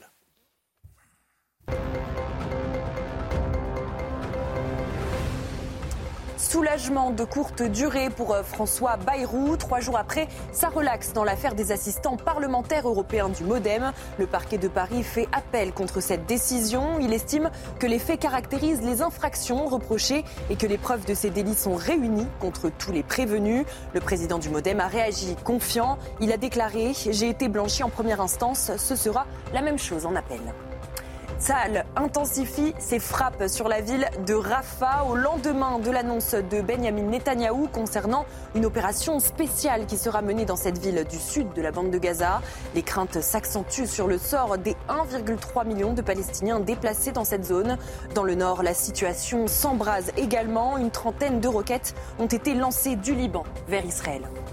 Enfin, le président du Paris Saint-Germain veut bouger du Parc des Princes. Selon ses mots, Nassar Al-Khelaifi s'est exprimé aujourd'hui, deux jours après le refus par le Conseil de Paris de vendre le stade au club.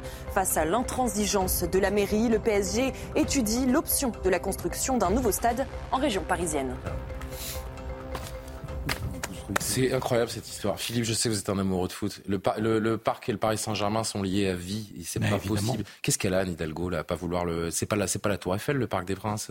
C'est quoi le problème? Je, je, ne sais pas quel est le problème, mais, mais en tout cas, le PSG sans le Parc des Princes, oui, c'est un club qui perd son âme. De toute façon, les Qataris, ils ont l'habitude de construire des stades, je suis pas inquiet. Hein. Non, mais le, non, mais le Parc des Princes et le Paris Saint-Germain sont indissociables, Pierre Lelouch. C'est comme ça. On ne change pas j'ai renoncé, une équipe qui gagne. Mon jeune ami, j'ai renoncé depuis longtemps à essayer de comprendre ce que fait Madame Hidalgo. Alors, oui, bon. Allez, retombons euh, sur, nos, sur nos pas, comme on dit, sur nos pieds plutôt. Quasiment un mois donc après la nomination du euh, Premier ministre Gabriel Attal, la liste de la quinzaine de membres du gouvernement appelés à prêter main forte aux 14 minutes de plein exercice a été dévoilée. Euh, Yohann Usaï, ah. en piste, qu'est-ce qu'on retient? Qu'est-ce qu'on retient? Faites vite. la, nomination. Oui. L'info principale, c'est l'arrivée de Nicole Belloubet. Oui. En lieu et place de hum, Amélie Oudéa Castera. Et on ne va pas se cacher, c'est une énorme humiliation pour euh, l'ex-ministre de l'Éducation.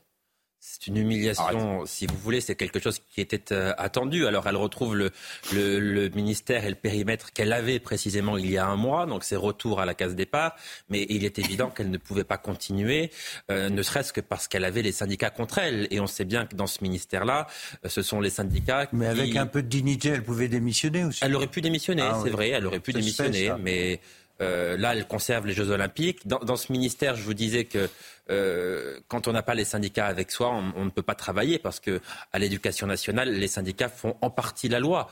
Donc euh, ça n'était pas possible. Et d'ailleurs, si Emmanuel Macron, me semble-t-il, a nommé Nicole Belloubet, c'est parce que c'est une personne issue des rangs de la gauche. Donc c'était une manière de rassurer, de calmer, de donner des gages précisément à ces syndicats qui, ce soir, me semble-t-il, ne sont pas mécontents, d'après les premières réactions que j'ai pu entendre de cette nomination. Néanmoins, Nicole... Ils ont réussi à sortir Madame Castera, donc euh, Madame Oudéa Castera, donc forcément. Oui, mais néanmoins, Nicole Belloubet va avoir quand même à faire ses preuves parce que c'est un peu l'anti-Gabriel Attal, si vous voulez j'entends ça depuis le début de la soirée, mais j'aimerais bien que vous m'expliquiez pourquoi. Parce que les deux viennent de la gauche. Oui, mais j'ai relu une tribune de Nicole Belloubet en, publiée en, 2016, dans euh, laquelle elle disait de manière un peu ironique qu'il fallait supprimer le ministère de l'Éducation nationale, ah. que l'école, ça n'était pas que l'autorité, qu'il ne fallait ah, pas trop faire d'autorité. Ah, donc on nous a mis une papendiaï bis là. Et dans, la, et dans laquelle, bah, merci. et dans laquelle elle, elle disait qu'elle était opposée à, l'uniforme et à la blouse ah à l'école. donc elle va devoir manifestement revoir ses positions. Euh, on verra comment est-ce qu'elle s'y prend. Mais il est vrai qu'on a eu Papendia et Gabriel Attal et Nicole Belloubet. Donc on passe un peu de, du tout au rien, ou en tout cas des politiques. Et ça a commencé par Olivier Blanquer. oui, ça fait, on dirait le slalom géant des, des, Jeux Olympiques Si vous voulez, c'est un peu étrange. En même temps. Gabriel Attal, chez nos voisins, de, chez nos confrères de France Télévisions, pour euh, évoquer ce changement à l'éducation.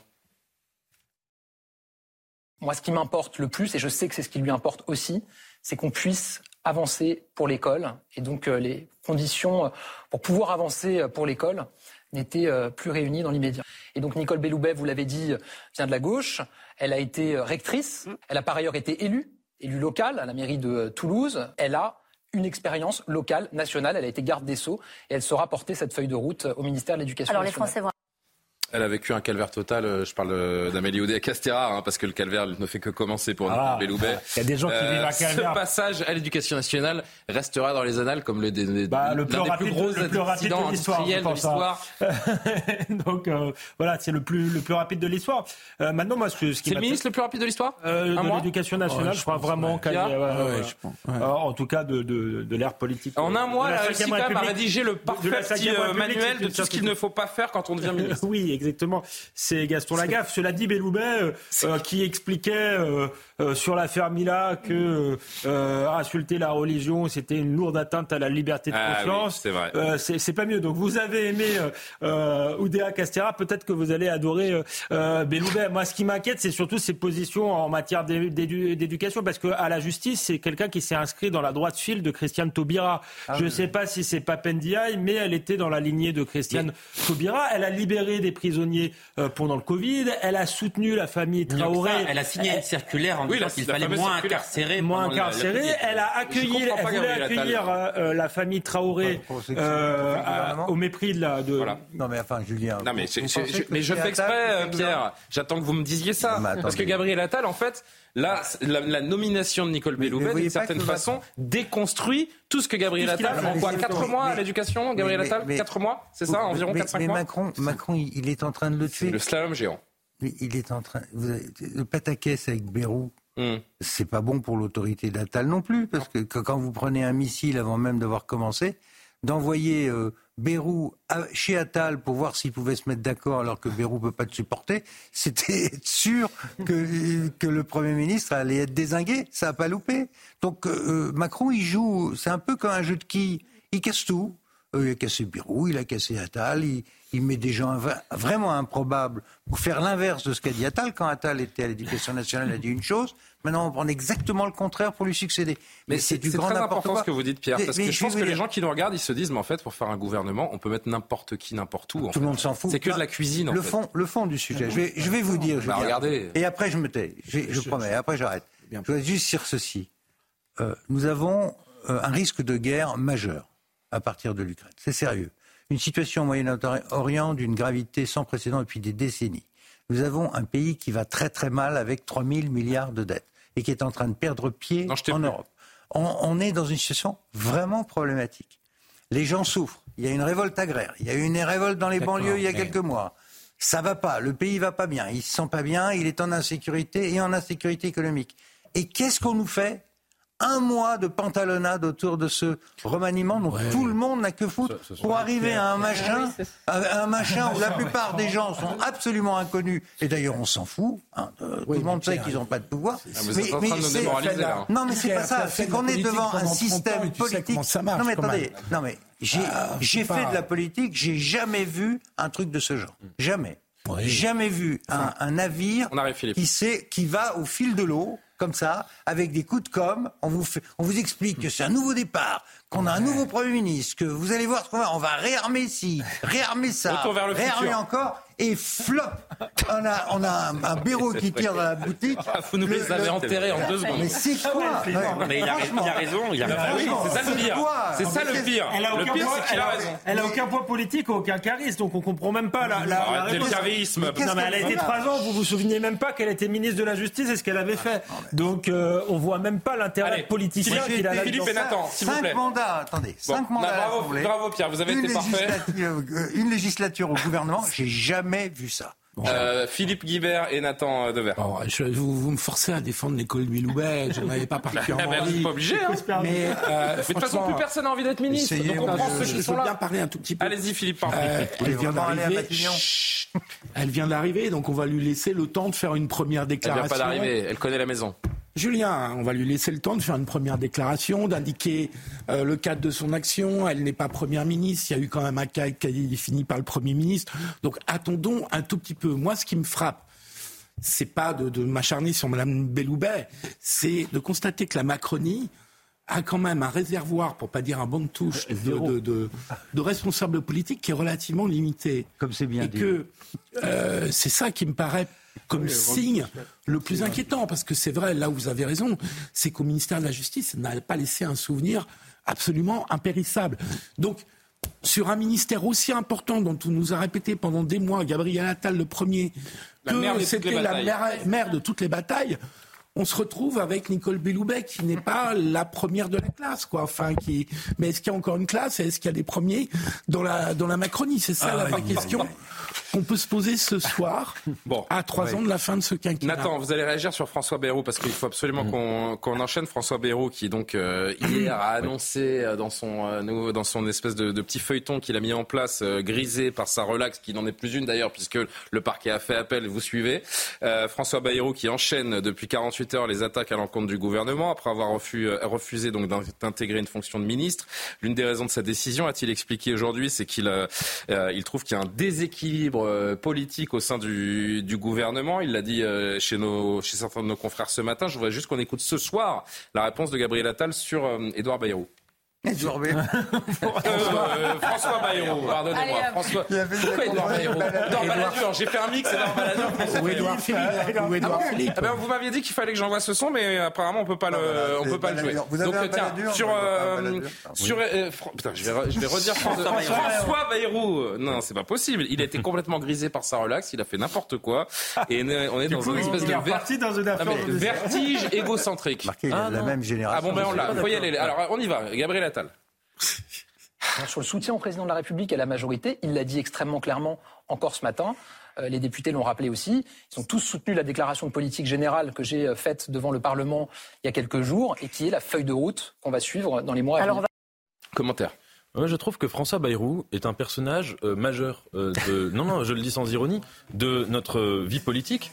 C'est quand même François Bayrou euh, qui a été faiseur de roi sur les euh, dernières élections présidentielles. Absolument. C'est lui qui a fait l'élection en un sens de Nicolas Sarkozy en n'appelant pas à voter euh, pour Ségolène Royal. C'est lui qui a fait l'élection de François Hollande. Sans lui, François Hollande n'aurait pas été élu. Et c'est lui qui a fait l'élection d'Emmanuel Macron. Donc François Bayrou est le grand faiseur de roi dans la vie républicaine. C'est pas dérisoire. Je trouve qu'on le surcote un peu. Deuxièmement, François Bayrou. Non, non, c'est un des rares. Si c'était le sauveur de la France, je pense que ça se saurait depuis un moment. C'est pas le sauveur de la France. C'est un des rares hommes politiques qui a une véritable culture, comme il y avait à l'époque, vous savez, euh, euh, on parle souvent du fait qu'avant on avait une classe politique avec des gens véritablement cultivés, qui avaient une autre envergure, qui avaient une vraie vision. François Bayrou, c'est son cas. Et là, évidemment qu'il y a. Expliquez-moi en, dans 30 secondes la vision de la France de François Bayrou.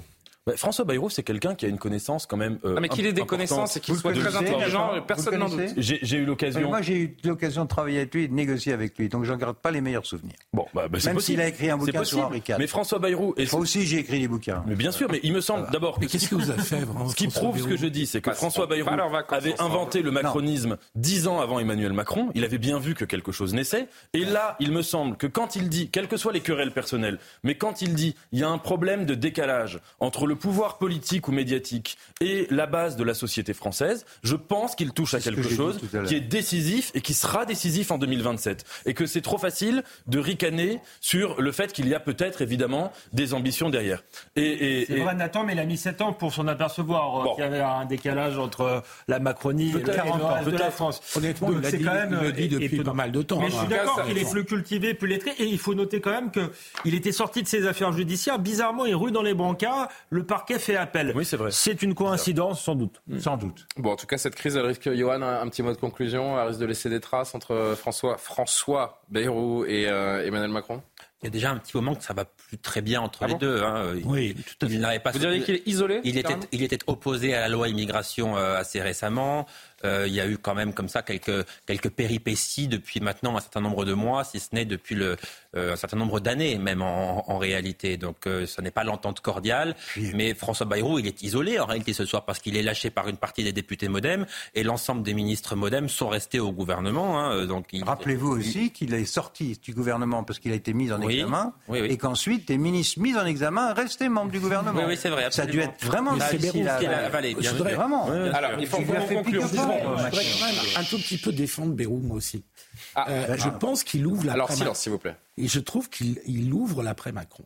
Hmm. C'est le premier à faire un acte, même s'il est solitaire. Euh, Johan a raison de ce point de vue-là. C'est le premier à faire un acte d'écart venant de la majorité à prendre de l'écart par rapport à oui, sauf que ces députés le terminé, les amis. Donc, je, je trouve qu'il prend date pour dans deux ans, quand la campagne présidentielle va vraiment commencer. Je, on va conclure là, Pierre, s'il vous plaît, parce qu'il nous reste une minute trente. Je voudrais, je voudrais qu'on puisse euh, voir ce que nos euh, téléspectateurs trouveront dans les kiosques demain. Et puis j'ai une image de fin euh, aux petits oignons, comme on dit. Donc vraiment, je ne voudrais ah. pas vous en ah. priver. Euh, le Figaro, demain en kiosque, remaniement laborieux, sans blague, sur fond de crise dans la majorité pour le Figaro aujourd'hui. le service politique a eu beaucoup de mal parce que ça n'arrivait pas. Faut les Les actrices brisent l'omerta, bien sûr. On a vu tiens, on aurait pu vous la montrer. C'est la médaille olympique qui a été euh, dévoilée euh, aujourd'hui. Les échos, l'emploi des cadres, le coup de frein, Ouest France, le gouvernement Attal enfin au complet. On vient d'en parler. Les dernières nouvelles d'Alsace, l'éducation change de main. Plus de ministres alsaciens. Ah oui, c'est vrai. Il y a plus de ministres alsaciens. Et euh, des polluants qui sont traqués également en, en Alsace. Il vous reste 50 secondes. Regardez et écoutez, s'il vous plaît. Est-ce que l'un d'entre vous ou l'une d'entre vous a déjà pensé à changer de vie, à changer de carrière? Non. Ah oui, plus de Oui. Eh ben, écoutez, madame, elle l'a fait. Après six ans derrière le comptoir d'un bar brestois, Carole Germain a décidé de se lancer dans la pédicure pour cochons. Elle taille les ongles et les défenses des cochons à travers la France. Sa passion pour les cochons domestiques est arrivée avec Couscous.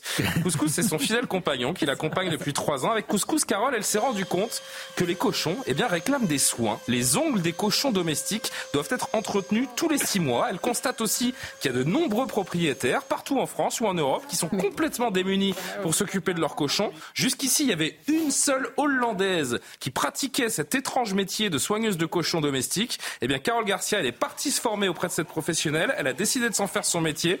Elle a récupéré une partie de la clientèle française d'ailleurs de sa formatrice et elle a créé son entreprise qui s'appelle Pédichon, la pédicure pour cochons. Il y a seulement un mois et demi, elle a déjà trouvé 80 clients supplémentaires. Le bar, lui, eh ben, il est à vendre depuis deux ans. Elle espère trouver un, repreneur pour se consacrer pleinement à sa nouvelle activité professionnelle. Les sangliers ou pas Ah ben, il faudra lui demander. Vous avez un ah sanglier domestique Oui. on ira lui couper les, les sangliers domestiques sont très, très gentils. Hein. Je trouve que c'est bien de regarder les ports par un, un autre biais que celui qu'on a eu en, début d'émission. voilà, n'est-ce pas Ça rejoint notre premier Voilà. Très en forme, vous êtes très en forme. Merci les amis et bravo à tous les cochons domestiques donc qui peuvent aller voir euh, Carole pour se, faire les, pour se faire les ongles. Tout est bon dans le cochon. C'est vrai. Surtout quand il est de Bigorre. Quoi. Cochon qui s'en dédie. Voilà. Et nous, on se quitte copains comme cochons. Absolument. N'est-ce pas Martin Mazur, on va s'arrêter là. Martin Mazur, Céline Coralie de la Place. On a évoqué pas mal de sur, pendant la je passerai plus de temps, vous le savez. Euh, Coralie de Place, je disais, c'est gêne de préparer cette émission. Merci de nous avoir suivis. On va se retrouver euh, lundi, puisque c'est le week-end, et qu'Olivier de Carenfleck prend la relève de Soir Info. L'édition de la nuit avec Simon Guillain. À lundi. Bonne nuit.